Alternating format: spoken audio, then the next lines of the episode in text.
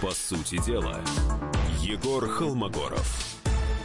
Здравствуйте, дорогие друзья, с вами я, Егор Холмогоров и Дмитрий Стешин, корреспондент «Комсомольской правды».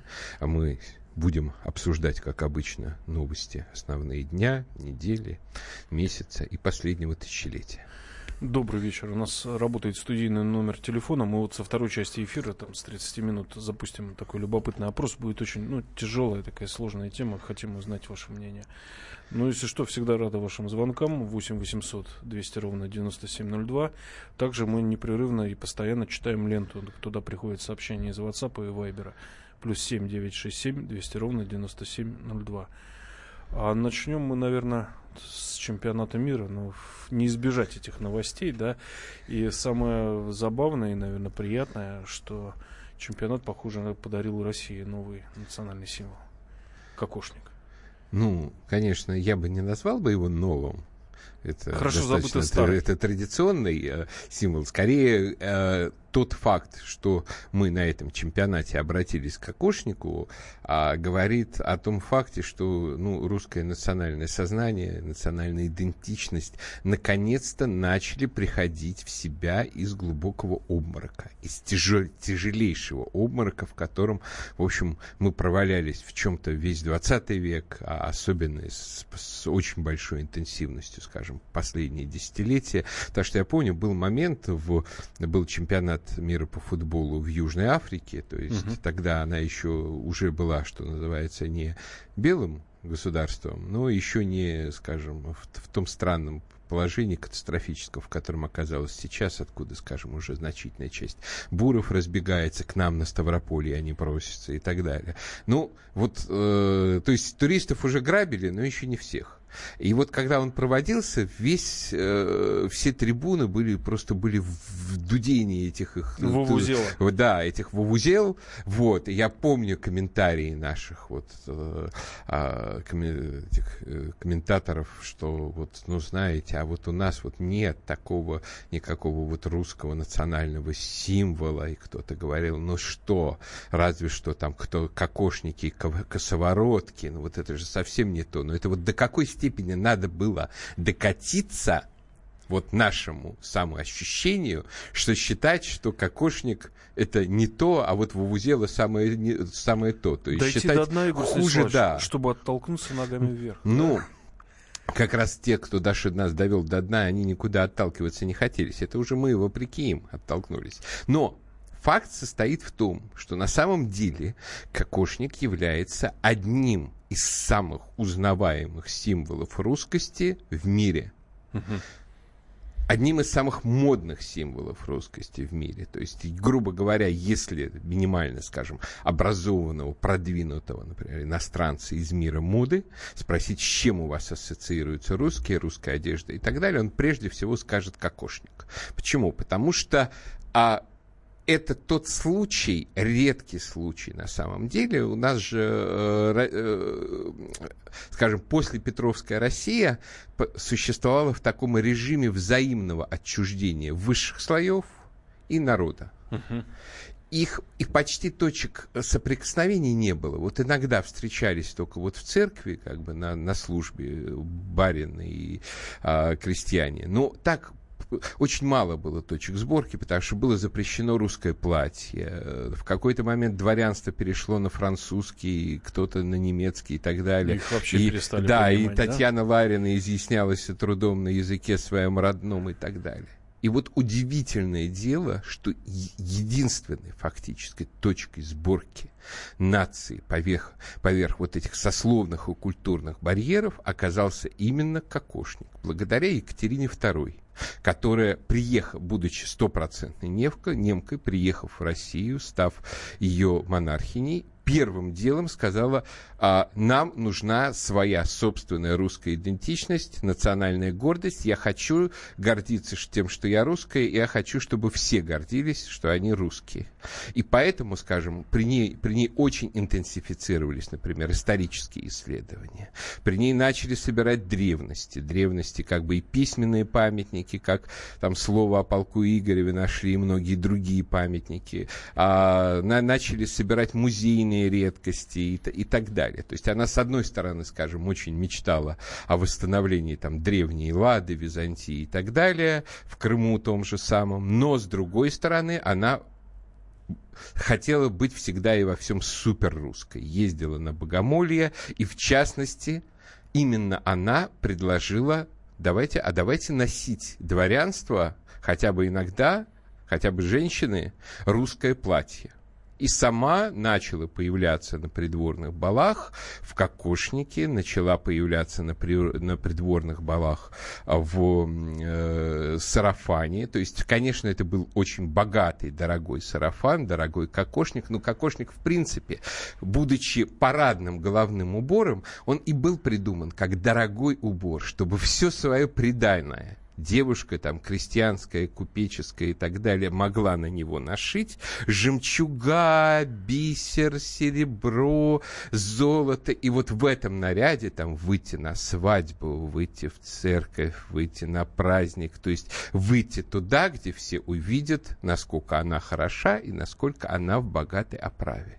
И вот Екатерине удалось запустить этот кокошник как не только народную, но и как придворную моду. И вплоть до того, что при Николае I, а, который тоже был государем, в общем, достаточно ориентированным на национальные ценности, кокошник был сделан частью, обязательной частью женского придворного костюма. То есть представьте себе, что вот эти дамы, говорившие по-французски и немецки, там, выросшие очень часто за границей и так далее, тем не менее обязаны были являться при дворе всегда в кокошниках и в платье в стиле рюс. Э, и мало того, вот я помню, как лет 10 назад у меня вышла одна такая забавная дискуссия с одним нашим либералом, который говорил, вот, Пушкин, это был гражданин мира, ему не нужны были кокошники, ему не нужны были сарафаны, и он не ходил в косоворотках и так далее. Я ему сказал, ну, извините, вы дурак, простите, пожалуйста, дядя. Почему? Дядя, ты дурак, потому что, во-первых, а, Пушкин очень любил, кстати говоря, русские косоворотки. Будучи в Михайловском, он щеголял в а, красной русской рубахе и отрастил бакенбарды до той длины, что они уже практически превратились в бороду. А бороду тогда русскому дворянину нельзя было носить mm. категорически. То есть он фактически нарушал приказ о запрете бороде. Да? да, ну, якобинствовал наоборот. Так, консервативный да. якобин. А, во а насчет кокошников, среди как бы, документов Натальи Николаевны Пушкиной и Гончаровой сохранились, в частности, э, счета на починку кокошников, потому что она, будучи придворной дамой, она, разумеется, носила при дворе именно кокошник. И вот весь XIX век слава кокошника только росла, его носили при дворе, его изображали на картинах э, ведущие русские художники. А уж когда при Александре Третьем и Николае II пошла просто-таки вот русская волна, русская мода во всех слоях нашего общества, ну просто расцвет кокошника был невероятным. Скажем, был знаменитый придворный бал 1903 года, где все появлялись в таких исторических, ну, как бы сейчас бы сказали, реконструкторских русских костюмах. То есть это Этот был... бал попал в, сове... в советскую колоду карт, если не ошибаюсь. Да, да, да. Вот годов. наша знаменитая колода карт, она с... Э, это костюмы, взятые именно с этого бала. И культурное влияние этого бала, оно было просто колоссальным. Вспомним, например, кокошник, который носит в «Звездных войнах» а, Падме Амидала, вот эта вот королева, которая играет Наталья Портман, а, которая один из главных героев первых трех эпизодов «Звездных войн». Вот. А это именно кокошник, скопированный с этого бала. То есть кокошник — это самый пожалуй, узнаваемый символ русский в мире. Водка и медведь по сравнению с этим ничего. Хорошо, мы продолжим. А, я еще забыл спросить у Егора Станиславовича сакральное значение, откуда взялся этот элемент э, наряда. Но буквально через несколько да. там, минут мы прервемся. Оставайтесь с нами. По сути дела, Егор Холмогоров.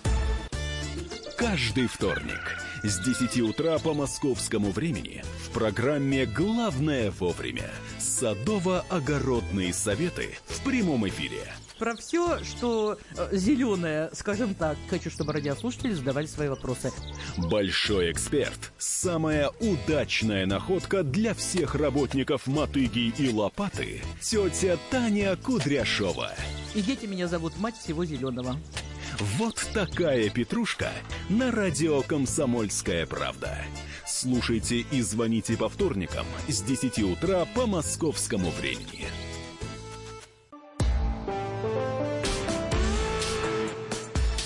По сути дела, Егор Холмогоров. Добрый вечер. Мы продолжаем наш эфир. Э, мы в первой части говорили о том, что э, чемпионат помог вернуть нам хорошо забытое старое, национальный символ кокошник. Егор Станиславович нам дал очень такой весомый экскурс в историю кокошника, его происхождение, его вхождение обратно вот в социальный, скажем так, оборот. Единственное, я не успел его спросить, сакральное значение этого убора и вообще откуда он появился, ну, из, из язычества, родноверия. Ну, понимаете, на самом деле вот все эти как бы немножко выдуманные сакральные значения, они э, всегда чуть-чуть условны, потому что большую часть сакральных значений всему выдумали где-нибудь в последние лет 50 в языческих кругах. Вот. Но что здесь как бы базовое важно? То есть почему кокошник? Это от слова кокош, курица, наседка. Кстати говоря, я угорал над теми, и, простите, идиотами, которые там начали что-то рассуждать на тему того, что вот, это все знак, что, что там петухи, русские петухи и так далее. Вот. Потому что на самом деле это не петушиный гребень, это гребень вообще как бы вот э, курицы любого пола. Вот. А, ну, это чисто символическая ассоциация, то есть она не имеет никакой связи с, с сутью кокошника. Суть кокошника, она довольно простая. Покрытие головы. Но чем это отличается, скажем, от ставших в последнее время модными в известных кругах по понятным причинам хиджабов и так далее? Основная функция вот уборов типа там хиджаба, бурки и так далее все-таки закутать угу. женщину и закрыть ее от посторонних глаз. При, не просто прикрыть голову, а именно вот как бы максимально ее там закрыть, максимально там десексуализировать на взгляд постороннего мужчины и так далее. Вот, а миссия русского кокошника была, ну, не то что противоположная, она была другая. Она была покрыть голову так, чтобы ее при этом максимально украсить, максимально насытить символикой. Именно отсюда сложные, богатые формы, когда, скажем, были однорогие кокошники, двурогие кокошники, такие вот квадратные шапочки и так далее. С сложная расшивка, сложный, сложный орнамент, который вот он уже нес в себе сакральный символический смысл, самый разный и так далее. А, там всевозможные там солнцевороты, всевозможные Ни там слова, матери и так далее. Вот, то есть а, это все была попытка нагрузить его предельно богатым, с одной стороны, символическим содержанием, а с другой стороны, богатым экономическим содержанием. То есть вот, а, как говорились на, на свадьбе, там, у нас товар, у вас купец. Вот это была попытка показать товар лицом. Что и Достаток дева... семьи, да? Да, и дева прекрасна, и вот э, убор на ней говорит о том, что у нее за душой есть что-то помимо ее красоты еще. Ну, То есть... Замечу, что и на Востоке при внезапном разводе женщина уходит в тех украшениях, что есть, и, скорее всего, и на Руси муж не претендовал на наряды невесты. Мы э, от кокошника, от открытия, второго mm-hmm. открытия и пришествия кокошника на Русь, э, мы перейдем э, к неприятному инциденту, которому, которым закончилась воскресная игра. О, да. Игра с хорватами. А мы были готовы хорватов уже практически полюбить, как достойного противника. Но, к сожалению, я так понимаю, что сразу после матча защитник сборной Хорватии Домогой Вида и экс-полузащитник национальной команды Огнен Вукович после победного матча с Россией а, выступили. Сейчас мы послушаем их выступление. Слава Украине! Это победа за Динамо и за Украину. Давай, давай! Хорватия вперед! Ну и понеслось. От любви до ненависти один шаг. Мы вспомнили, кто такие были усташи. Я вот знаю, ну, многие радиослушатели, я догадываюсь, что не знают. Там Егор Станиславович, э, я думаю, сейчас все объяснит, что это значит. Ну, а, Что это было? э, Ну, э, что называется, это было то, что, грубо говоря, вся эта необандеровщина а, убивает абсолютно все. Вот она убила точно так же мозг хорватам и как бы испортила их победу, испортила их праздник, там, испортила а, нам нормальное как бы настроение, конечно, потому что мы, с одной стороны, восхищались а, нашей сборной, с другой стороны, в общем, хорватов было за что уважать, они, в общем, тоже дрались как львы, то есть, и а, если наши там дотянули до этих пенальти, так и они дотянули до этих пенальти, и они, в общем, их забили. Вот, но Соответственно, мы очень старались. Как бы. Мне тоже, я когда написал, что вот, конечно, а, с учетом усташевского бэкграунда э, хорватской команды, наверное, а, как-то нужно на- у нас их все-таки вы, нам их все-таки выиграть там из-за себя, из-за сербских братушек и так далее. Мне, ко мне все набежали в комменты тут же, да вы что политизируете, почему это они усташи нормальные, а они люди, ничего, а, не надо ничего политизировать, не надо все эти этнические противоречия вносить. Но я подумал, ладно, хорошо, давайте, давайте я буду смотреть на этих ребят просто как ноги на ноги с мячом. Как ноги с мячом, они хороши, и этот, и вида этот забил действительно вполне себе красивый гол. Вот. А, но это оказалось, что сколько бы мы не удерживались как бы от комментариев от Осадочек политизации, остается, да? они все равно, они все равно э, не мы уже политизировали этот чемпионат, потому что эти вопли слава Украине, то есть это не это же не просто, скажем, как у нас э, там слава России, это просто слава России.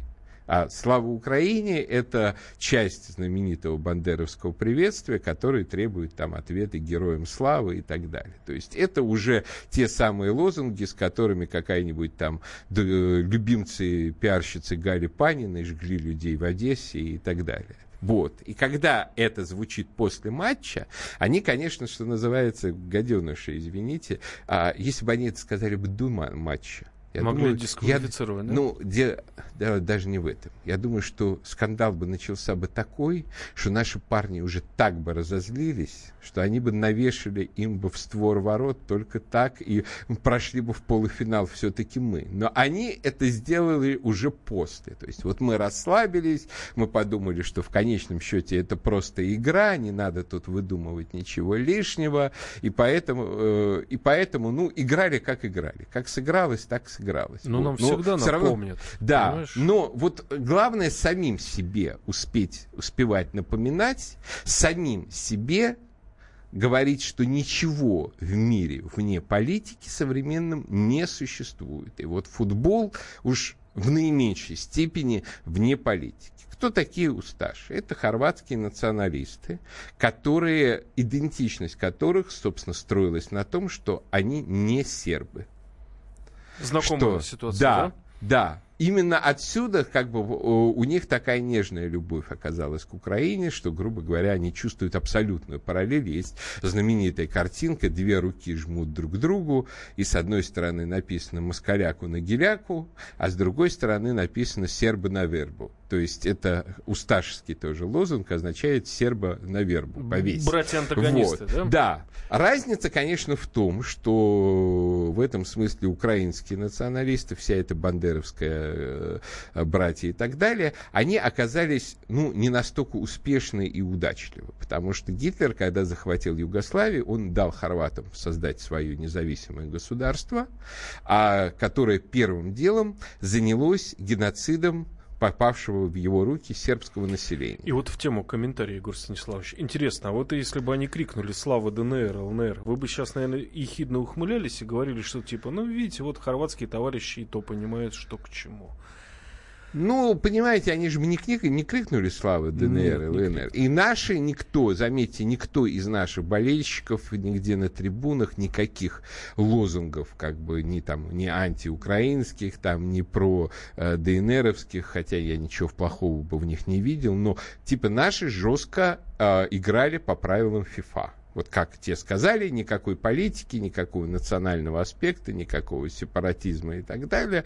Вот. А эти решили, что эти правила не для них и что э, прокатит. Ну, как видите, не совсем все-таки прокатило, хотя, э, ну, я не знаю просто, грубо говоря, какие договоренности у наших там фанатских группировок с э, организаторами фестиваля, что они там обещали как бы нашим Судя по тому, что все тихо, то госорганам и так далее. Ну, конечно, что называется, я бы пришел бы, хорошо бы посвистел бы хорватам на матче с Англией, просто чтобы, что называется, э, пусть и не симпатичная английская сборная, почувствовала бы на сей раз поддержку. В качестве подарка от обиженных русских болельщиков, которым наплевали в самую душу. Ну, на новости уходим.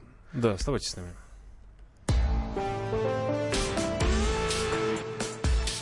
По сути дела, Егор Холмогоров. Товарищ адвокат! Адвокат! Спокойно, спокойно. Народного адвоката Леонида Альшанского хватит на всех. Юридические консультации в прямом эфире. Слушайте и звоните по субботам с 16 часов по московскому времени.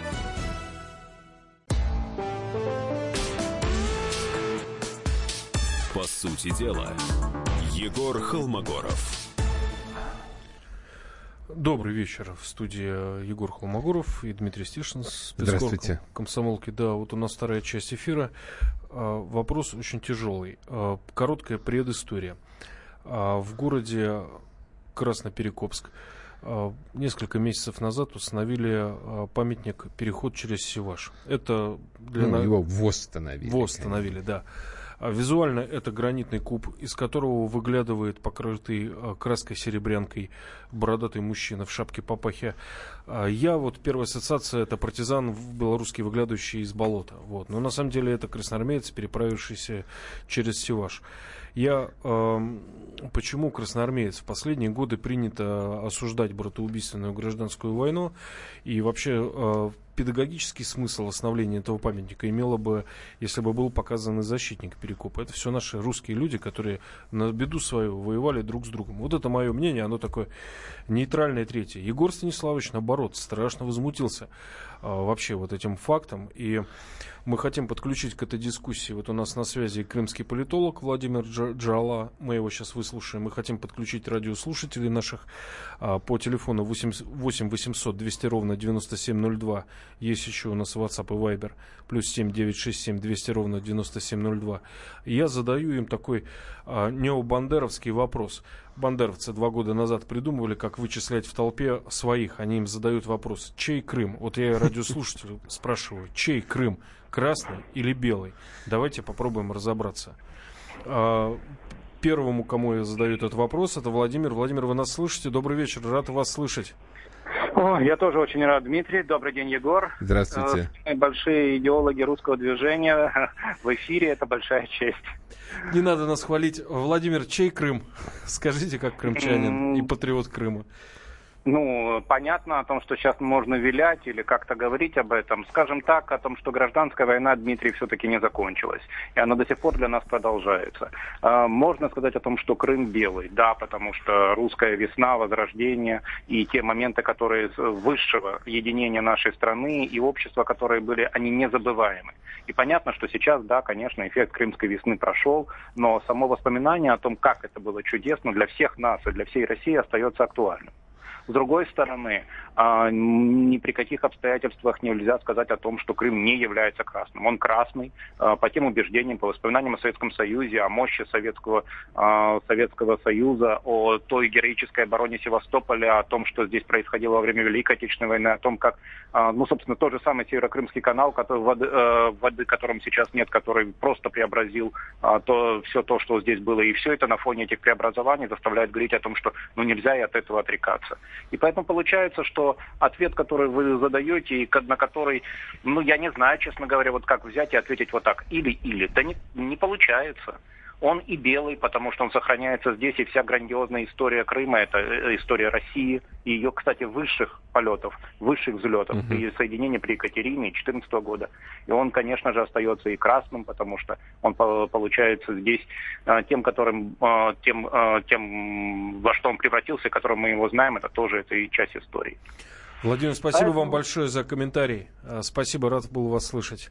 Ну вот мнение крымчанина. Ну, я, образованного, э, умного крымчанина. Я скажу, как, э, собственно, что меня возмутило в этой истории, потому что это, в общем, в значительной степени с моей подачи, э, как бы, а, мы на эту тему отреагировали, что это этот знак, он не просто был восстановлен. Ну, как бы есть определенные там военные мемориалы, памятники и так далее, которые нужно восстанавливать. То есть а, совершенно очевидно, что для всех тех, кто там считает Красную Армию героями и так далее, это некое значимое мемориальное место. И если оно было разрушено, если оно было а, утрачено, попорчено и так далее, то э, его можно восстановить, и даже можно восстановить на муниципальном уровне.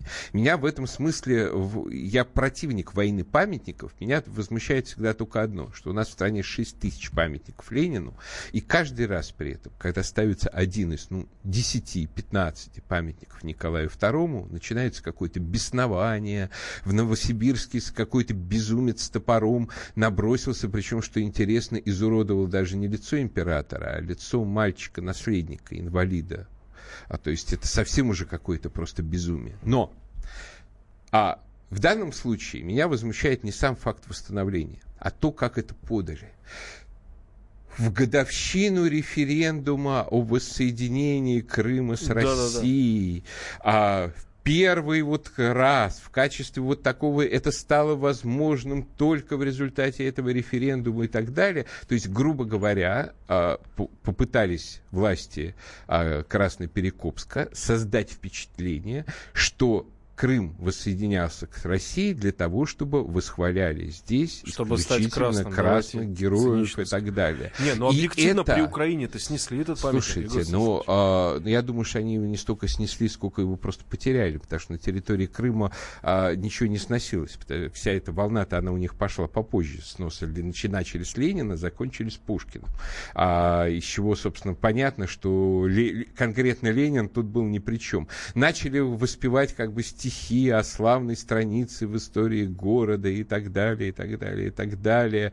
А, историческая память после 18 марта 2014 года восстановлена. Ну, простите, а вот здесь уже это не вопрос мемориалов, это вопрос нашей современной исторической оценки тех или иных событий. Те, э, как бы, крас... зачем Красная Армия шла в Крым? Она шла в Крым для того, чтобы стереть с лица земли последний организованный остаток старой царской России, той России, в которую возглавляли люди, придерживавшиеся принципа «единая и неделимая Россия», что они там намеревались делать. Еще не еще только начала, начался вот этот переход, переход через Севаш, уже готовились а, приказы о, крам, о красном терроре. Там все чиновники, офицеры, священники и так далее обязаны явиться в регистрационные пункты, там их а, арестовывали, потом по, по знаменитой а, телеграмме э, Белокуна и землячки их расстреливали, то есть устроили бойню, несколько десятков тысяч представителей и офицерства, и купечества, и священства, и интеллигенции, всех, кто не смог эвакуироваться из Крыма. Меня особенно в этом смысле возмущает, когда говорят, вот они эмигрировали, предпочли чужую землю и так далее. Их просто убивали на этой своей Ну, земле, вы- которая... У них был невелик. Совершенно верно. да. То есть чуд- э, Крым, э, красный террор в Крыму был чудовищным даже по меркам гражданской войны. В какой-то момент даже у а, большевистского политбюро в Москве полезли глаза на лоб, когда они узнали, что творят Белокун с, земля, землячкой а, в Крыму и, и в каких, масштаб, каких масштабах там а, это дело приобрело. В конечном счете все это списали на а, товарища такого был Лида, заявили, что он просто психопат, как бы заменили его, и на его место приехал другой человек, но террор, правда, все равно продолжился, просто без таких как бы брутальных зверских форм. Ну, то есть, когда происходил вот этот переход Севаша, целью была эта бойня. Следующая цель была создать там Крымско-Татарскую АССР. Крым же не остался там частью Таврической губернии, он не остался частью, вот, э, об, обычной частью России. Там учредили Крымско-Татарскую АССР, то есть э, красный приход в Крым сопровождался идеей, что Крым должен перестать быть русским. Вот мы об этом сейчас еще поговорим. Примем звонок. Константин э, Самара. Константин, слушаем вас. Добрый вечер. Да, здравствуйте. Как вы ответите Сама... на этот вопрос, да? Ну, вот смотрите, самая Первая мировая война произошла на этом же участке, правильно? Боролись за Дарданеллы проливы, правильно? Ну, регион этот, да. Да. Вот я возьму, только прошу не прерывать. Да, да, да. Когда ООН обосновали в Нью-Йорке, да, то забыли, что Старый Свет находится здесь. То есть, если нам, например, предложить, чтобы Крым от России представлял Лукашенко, сделать период на 20 лет и предложить, как перенести сюда филиал ли ООН или разделить ООН на две части и решать на, на основе Аздарма мира в Крыму вопросы мира и не допускать войны. Вот так. Спасибо. Понятно, спасибо. Ну вот, нам возражают, что город Крас... Красноперекопск никакого отношения к царской России не имеет. Он был построен при СССР и памятник, часть советской истории. Я и в народе, спорю в крымском еще народе раз. его называют Но... Красноармянск. Потому что там большая армянская диаспора, как мне объяснили. То есть там есть просто армянская, рядом Красноармянск. Вот. Так вот, ну, понимаете, да пожалуйста, сколько угодно. Понимаете, я тоже живу в городе, в Обнинске, который вообще построен товарищем Берии. И, да, и, знаете, ну, хотя, наверное, если горожане как бы решат, что в городе нужен памятник Лаврентию Павловичу Берии, то, я думаю, ор будет стоять по всей России. И не то, чтобы э, как бы совсем необоснованный. То есть у меня нет такой идиосинкразии на, на персоналию Берии, как бы, то есть я считаю, что было придумано то, что как бы он является таким супер палачом, каким не были, скажем, там Сталин и все прочие. И это, детей. Э, да, это все, это все чушь. То есть, э, а, но тем не менее, возмущение будет очень серьезное. То есть давайте тогда все-таки разносить одно дело, местный, локальный фольклор. Да, возможно, Красноперековску, ну вот так получилось, что это самое яркое событие в его истории. Не более ярких событий не было. Ну вот не повезло. Давайте как бы это как-то отметить, хотя, как вы понимаете, там тоже были и нападающие, и обороняющиеся, и с той, и с другой стороны и были, все были герои, герои да. и с той, и с другой стороны у людей было, по крайней мере, субъективное чувство правды. Да, я в этом споре о правде, я на белой стороне, я на стороне тех, кто сражался за сохранение русской нации, за, для, на стороне тех, кто сражался за единую и неделимую Россию, а не за интернационалы, не за пролетарскую революцию во всем мире. Но это уже другой вопрос вопрос. А главный вопрос, не надо тогда, вот что называется, к событиям русской весны в Крыму привязывать вот э, такую вот красную пропаганду. Переход через Севаш. Ну да, а, масло масляное, круглое, с мягким. И, ну, в общем, некрасиво это, конечно. Да, но ну, сейчас вот мы продолжим да. после рекламы, еще поговорим немножко. Оставайтесь с нами. По сути дела, Егор Холмогоров. Слушайте в нашем эфире совместный проект «Радио Комсомольская правда» и телеканала «Спас». Деятели культуры и искусства, ученые и политики в откровенном разговоре с Владимиром Легойдой. О вере, жизни и любви беседуем по пятницам с 6 вечера по московскому времени. По сути дела, Егор Холмогоров. Ну, здравствуйте еще раз. Осталась заключительная наша часть нашей с Дмитрием Стешиным программы «По сути дела».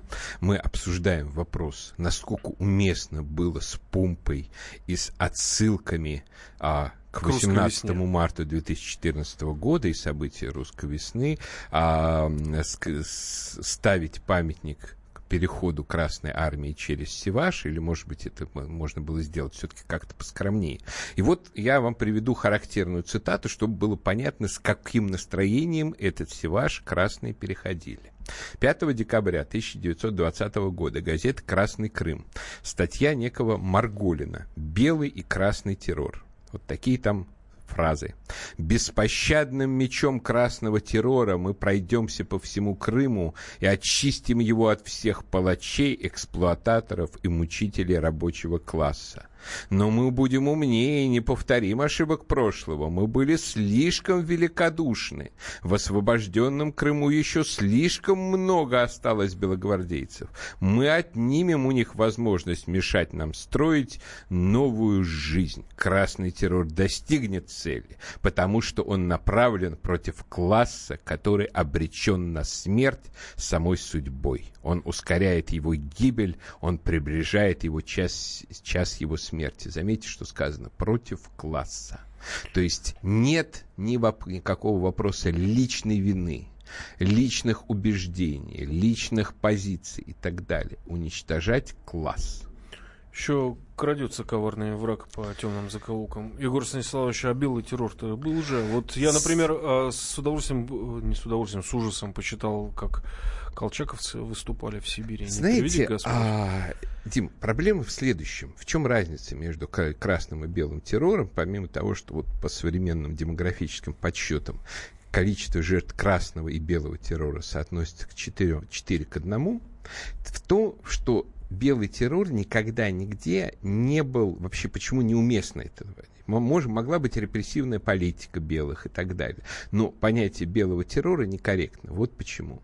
Потому что белые никогда не применяли террора по отношению к целым социальным группам. Колчак не мог себе издать приказ, там, не знаю, взять в заложники всех рабочих, там расстрелять всех батраков, там, скажем, всех там, э, не знаю, сталилитейщиков или кого-нибудь еще, хотя как раз квалифицированные рабочие во многих местах-то поддерживали именно белых, вот, а там вывести на какие-нибудь работы, а потом в расход, то есть основная, основное свойство красного террора, почему он, он стал настолько жутким, был соци... социальный а не индивидуальный подход. И вот как раз про Крым. Я не так давно участвовал в Керчи в конференции, и мне раздали сборник, в частности, с моей статьей с предыдущей конференции. И там была еще статья про белый террор как раз в Керчи в годы гражданской войны.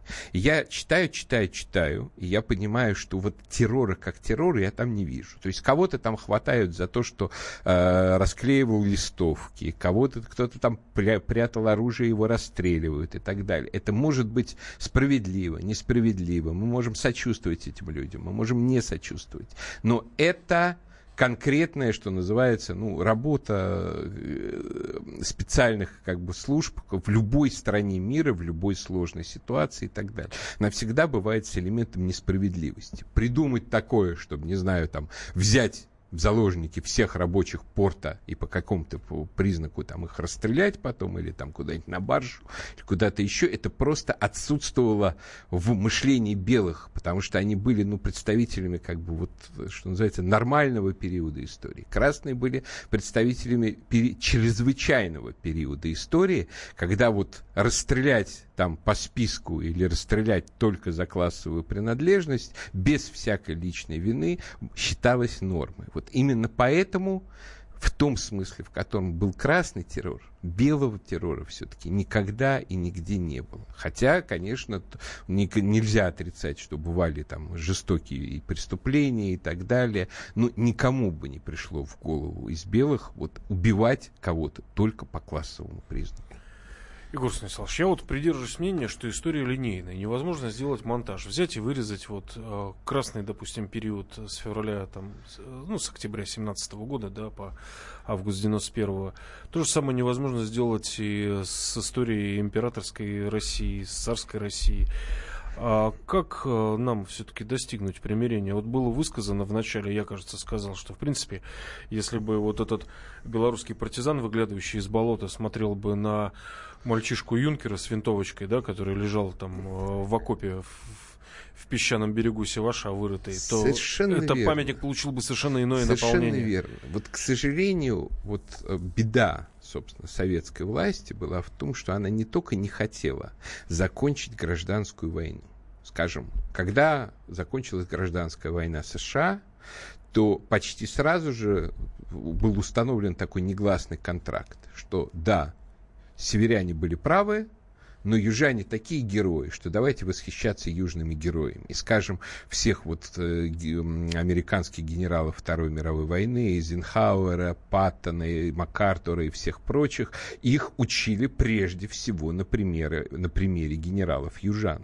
Потому что, ну, те объективно, скажем, там показали гораздо более высокие И образцы. так сгладили мужества. пропасть между победившими и побежденными. Да, таким образом, и да? это сохранялось фактически до последних десятилетий, когда началось массовое разрушение. То же самое в Испании. Франко похоронил всех вместе, и красных, и белых в долине павших, посреди нее них и сам упокоился. А вот теперь левое правительство пытается его вытряхнуть из этой долины павших, то есть потерять ее смысл, они потом там еще крест наверняка над ней снесут. То есть они опять начинают эту гражданскую войну. А вот нам бы хорошо бы ее закончить хотя бы в том смысле, чтобы уважать и право как бы красных, которые по умолчанию у нас герои с детства в советской школе заложены, и белых тоже. Давайте не будем воевать памятниками с друг с другом, но до этого давайте не будем делать вид, что никаких белых не было, и все мы должны быть априори только патриотами, там, что называется, РКПБ и Красной Армии.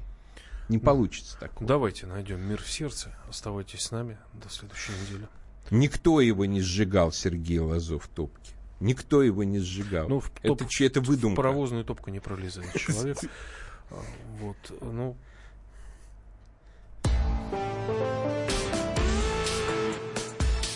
По сути дела, Егор Холмогоров. Проблемы, которые вас волнуют. Авторы, которым вы доверяете. По сути дела, на радио «Комсомольская правда». Егор Холмогоров. По понедельникам с 7 вечера по московскому времени.